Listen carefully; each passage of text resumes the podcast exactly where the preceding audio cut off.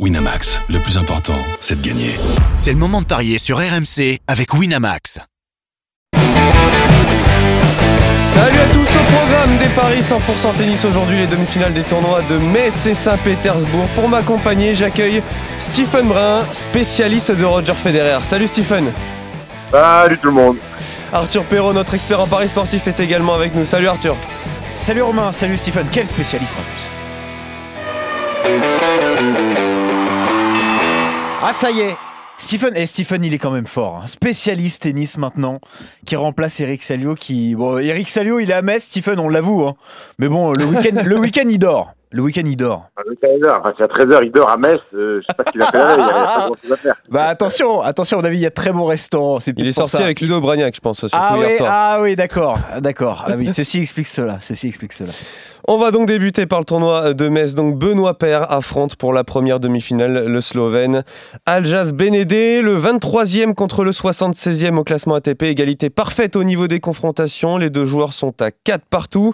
La dernière en date, c'était à l'US Open et le Slovène l'avait emporté après une fin de match assez houleuse. Au niveau des cotes, c'est très serré, Arthur, avec un léger avantage en faveur de Bédéné. Oui, euh, mais ça joue vraiment à pas grand-chose. 1,91 la victoire d'Aljas Bédéné, 1,95 pour Benoît Paire, le 76e contre le 23e joueur mondial, tu l'as rappelé, 4 partout dans les confrontations. Cette victoire donc à l'US Open cette année. Mais attention, on ne cesse quand même de le répéter, Benoît Paire qui réalise peut-être la meilleure saison de sa carrière depuis son arrivée à Metz. Il a déjà sorti Richard Et Grégoire Barrère. Euh, le joueur originaire de Ljubljana, lui, euh, a aussi sorti de sacrés clients. Pablo Carreno Boost à Gilles Simon, Ryan Rouman. Sa dernière belle performance, c'était une, victoire sur le Challenger de Porto Rose. Mais c'est un joueur qui devient de plus en plus régulier, qui prend la confiance vraiment dans ce tournoi. On le rappelle quand même pour ce tournoi de Metz, et c'est peut-être la stat à retenir. Sur les dix dernières années, 8 victoires françaises. Ça veut dire donc que les joueurs français sont toujours aussi à l'aise à Metz. Euh, Stephen, je sais que tu suis beaucoup les réseaux sociaux. On avait des doutes concernant euh, Benoît Paire parce que bon, il s'était un peu lâché à Mykonos, euh, voire lâché énormément même, avec certains messages envoyés. Mais finalement, il est toujours aussi performant, Benoît Paire. Ouais, je crois qu'il avait besoin de, de, de stage. quoi. C'est un, c'est un- c'est un garçon qui a besoin de temps en temps de, de, de, de vraies coupures, de déconnecter du monde du tennis pour être bien dans sa tête, bien dans sa peau. C'est ce qu'il expliquait euh, très récemment. Euh, ça fonctionne plutôt bien. Euh, maintenant, il retrouve un adversaire euh, compliqué à jouer, Ouais, qui a très pas perdu compliqué. un set, qui a pas perdu un set depuis le début du tournoi, qui sert bien, qui sert fort. Euh, et surtout, ce sont deux joueurs qui s'étaient euh, embrouillés, euh, il me semble. Il y a Oui. quelques- il y a quelques semaines euh, à l'US Open, parce que Benoît Paire, rappelez-vous, il, il mène 2-7-0, il perd 3-7 à 2, il lui serre pas la main à la fin. Il y a Exactement. Une, une vraie petite embrouille, donc euh, c'est le retrouvaille. Comme quoi, le hasard du destin, hein, euh, vous savez pas la, mec à la, main, euh, la, la main à un mec, vous le retrouvez à Metz, à l'Open de Moselle, en Waouh demi-finale. en demi-finale. J'ai l'impression que ça va être compliqué pour Benoît. Tu vois un match serré? Parce qu'il y a cet anté- antécédent-là, je suis pas sûr. On va rappeler Stephen. Euh, Tu nous entends? C'est bon. Ouais, je vous entends, oui, je vous entends.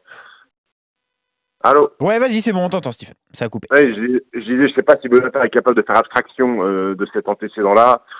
Euh, Beden, euh, très compliqué à breaker depuis le début du tournoi. Ouais. Je vais... Tu nous entends, Stephen?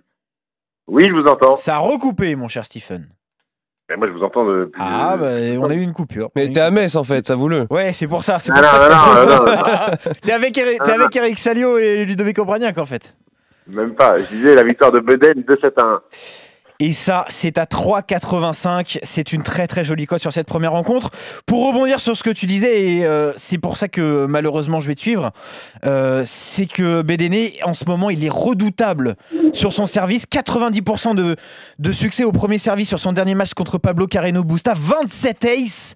C'est impressionnant. Zéro double faute. Et euh, c'est dire à quel point il est en confiance. Et c'est vrai que lorsqu'il sert bien, le joueur originaire de Ljubljana, eh ben, il est très performant. Et ça pourrait bien continuer pour cette demi-finale.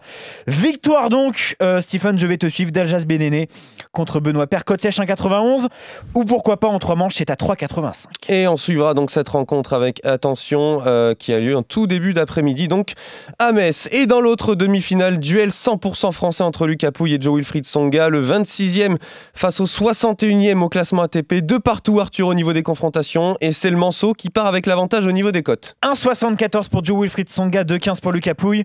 Et c'est vrai que là, on va vraiment se régaler avec, euh, avec cette affiche, avec deux hommes qui évidemment se connaissent par cœur. Mais euh, on avait été un peu surpris euh, déjà cette semaine avec Eric Salio parce qu'on disait que l'après-mariage pour Lucas Pouille risquait peut-être d'être un peu dur parce qu'il a quand même fait deux fois la fête, une fois dans le nord de la France et une fois dans le sud à, Antibes. Et ben finalement non, il n'a pas tremblé face à Philippe Krajinovic et face à Lorenzo Sonego. c'est vrai que bon, il n'est pas annoncé favori sur ce match, mais faut dire qu'en face il a un homme qui est lui aussi en, en confiance et qui en plus a eu hier la chance de profiter de l'abandon de Nicolas Basilashvili dans ce, dans ce troisième set. Nicolas Basilashvili qui était d'ailleurs tête de série numéro 2 de ce tournoi euh, au passage. On le rappelle, juste avant d'arriver à Metz, il avait fait le choix d'aller à Cassis, tournoi euh, Challenger qu'il a remporté. Sa dernière grosse performance, c'était un quart de finale à Lyon fin mai. Euh, je pense que malheureusement la logique va être respectée et que c'est Joe Wilfried Songa qui va l'emporter. 1,74 sa victoire côte sèche. Je pense qu'il faut se contenter de ça parce qu'on le, on le rappelle, euh, Stephen, c'est toujours forcément particulier un match entre deux joueurs français. Hein. Ouais, alors euh, toi tu dis la logique va être respectée, c'est pas vraiment la logique, vu que Lucas Pouille est quand même tête de série numéro 4 du tournoi, il est mieux classé que Joe Wilfried Tsonga, euh, Lucas Pouille. Donc si tu vois Joe Wilfried Tsonga s'imposer, c'est que c'est pas, pas, Mais à la, race, à la race, il est vraiment bien remonté de Tsonga parce ah, que oui, à la race. il est ah, virtuellement ah, Voilà, et oui, ça compte, il est virtuellement 39e et c'est vrai que sur les prochaines échéances, il le sait, c'est pour ça qu'il il a fait attention à bien remonter au classement. Ouais, ouais, ouais. Alors, la règle, Joe Wilfried est devant. Euh, le problème, c'est que Joe Wilfried euh, a joué plus longtemps que Lucas Pouille depuis le début du tournoi. 3-7, je crois, contre, euh, au premier tour contre, comme il s'appelle, l'Espagnol. Euh, Pablo Andourar, non il me semble. Exactement.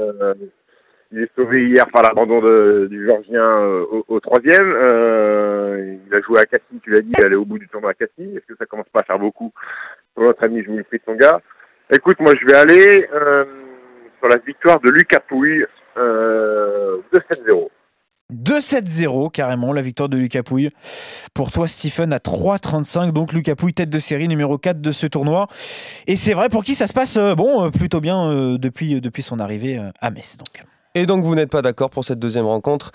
Toi, Arthur, tu mises sur Joe Wilfried Songa. Euh, quant à toi, euh, Steve, tu mises sur la victoire de Lucas Pouille. Mais si on va quitter euh, Metz et on va s'envoler pour Saint-Pétersbourg et suivre ces deux autres demi-finales au programme. La première voit le Croate Borna Koric affronter le Portugais Joao Souza. Le 15e face au 64e joueur mondial. Une victoire à zéro pour le Croate. C'était à, à, pardon, sur gazon en juin dernier. Cette fois-ci, ce sera sur indoor et c'est une nouvelle fois le Croate qui part favori au niveau des cotes. Oui, c'est vrai qu'il ne faut pas forcément prendre en compte cette confrontation sur, euh, sur le gazon à, à C'est 1,75 pardon la victoire de Borna Coric, 2,15 pour Joao Souza. Euh, un mot quand même du Croate qui reste sur une très belle performance hier contre Casper Rude où il s'est imposé en, en 3 manches 3-6, 7-5, 6-3. Il a montré qu'il avait vraiment du caractère et on a un peu l'impression que lui aussi, bah, il retrouve un peu de régularité. C'est ce qui lui avait manqué euh, récemment sur les derniers euh, tournois, mais Joao Souza, c'est peut-être la surprise de ce tournoi de Saint-Pétersbourg parce que lui, il a déjà sorti Karen Kachanov et Mikhail Kukushkin. Il n'avait plus franchi le deuxième tour d'un tournoi depuis Cincinnati, c'était mi-août. Il doit lui aussi se sentir libéré. Euh, c'est vrai que sur le papier, Stephen, on pourrait peut-être se dire que Choric est favori, mais là aussi, on peut avoir le droit vraiment à un match très très équilibré. Ouais, alors tu parlais de, de, de, de surprise à Saint-Pétersbourg. Euh, pour moi, la vraie surprise, on en parlera tout à l'heure, elle est dans l'autre demi-finale. Euh, maintenant, Souza fait une grosse perte en tapant Karin Kachanov euh, chez lui, euh, en Russie. Euh, deux petits sets, il n'a pas perdu le moindre set depuis le début du, du tournoi. on sait que Bornakovic peut jouer à, un niveau tennistique très élevé. Ouais. on l'a vu contre la France lors de la dernière finale de, de, de Coupe Davis avec la Croatie, où il était au top et on a vu que c'est un joueur euh, de un joueur de top 10. Il peut jouer facilement top 10 dans la ah euh, quand son corps euh, le laisse en paix aussi, parce qu'il est souvent sujet à des, à, des pépins physiques. maintenant, il m'a l'air bien. Il m'a l'air bien sur ce tournoi, notre ami notre ami Borna Koric, euh, je sais pas si Joao Souza peut aller inquiéter Ouais. euh, euh, Koric. Après, tu me dis exploit contre. Casper Ruud, c'est pas un énorme joueur non plus. Ouais, mais il, il est bon en indoor. Il est bon en indoor. Ouais, ouais, ouais, il est bon, il est bon. Il est bon en indoor. Après, Koric, il a, joué longtemps hein, depuis le début du tournoi. hein. Ouais. Deux, deux matchs, euh, deux fois en, Lui aussi. en, en trois sets. Il a profité d'un abandon au premier tour contre euh, Fuxovic. Euh, je vais aller sur la victoire de Borna Koric, 2-7-1. Et là, je vais te suivre également.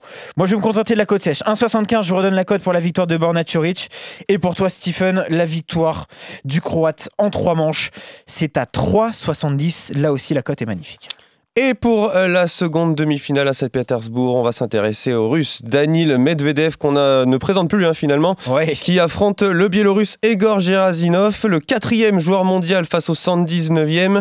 Avantage Medvedev au niveau des confrontations avec deux victoires contre une. Le russe reste d'ailleurs sur deux victoires consécutives face à son adversaire du jour et il part nettement favori au niveau des cotes. Arthur, c'est plutôt logique. Ouais, c'est vrai que quand on donne les classements comme ça, ça fait vraiment drôle de retrouver un 119e joueur mondial en demi-finale de ce tournoi de Saint-Pétersbourg. Mais c'est peut-être la surprise dont nous parlait Stephen à l'instant. C'est 5,80 pour Gerasimov, 1,15 seulement pour Daniil Medvedev, tu l'as dit, qu'on ne présente plus, qui reste sur une finale perdue malheureusement pour lui à l'US Open contre Rafael Nadal. Et il est toujours aussi impressionnant. C'est qu'il a encore confirmé qu'il était en forme sur ce tournoi. Hier, il a réussi à s'imposer contre son compatriote André Roublev. Au premier tour, il, en avait sorti un autre, Evgeny Donskoy.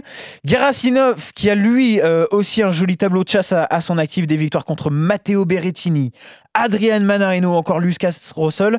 À l'US Open, lui, il avait réussi à sortir des qualifications avant d'échouer au deuxième tour contre Diego Schwartzmann.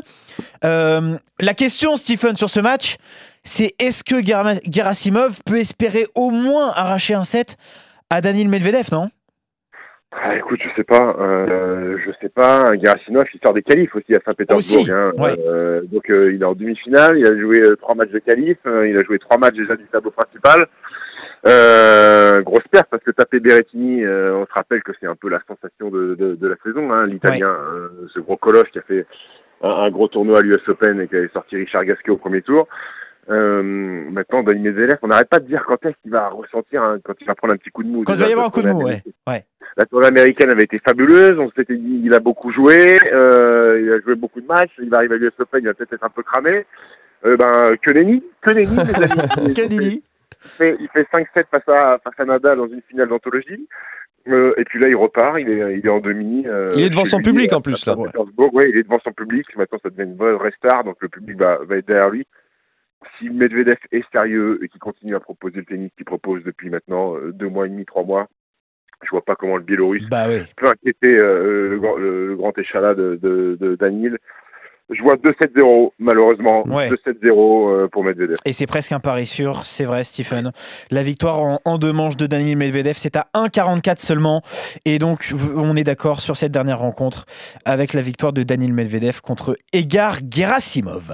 Et euh, donc vous êtes d'accord sur trois des quatre rencontres du jour. Vous êtes d'accord sur la victoire de Bédéné contre euh, Benoît Paire, la victoire euh, de Koric sur Souza et celle de Danil Medvedev sur Gerasimov. Et vous n'êtes pas d'accord, ça peut arriver également sur euh, le match entre Joe Wilfried et Lucas Pouille. Toi Arthur, tu mises sur la victoire du Manceau face euh, à Lucas Pouille. Ce que toi tu mises, Stephen, c'est bien évidemment la victoire de Lucas Pouille. Merci messieurs, merci à tous. On se retrouve très Salut, vite pour un nouveau pari et bonne journée à tous. Salut le Steve Ciao, ciao.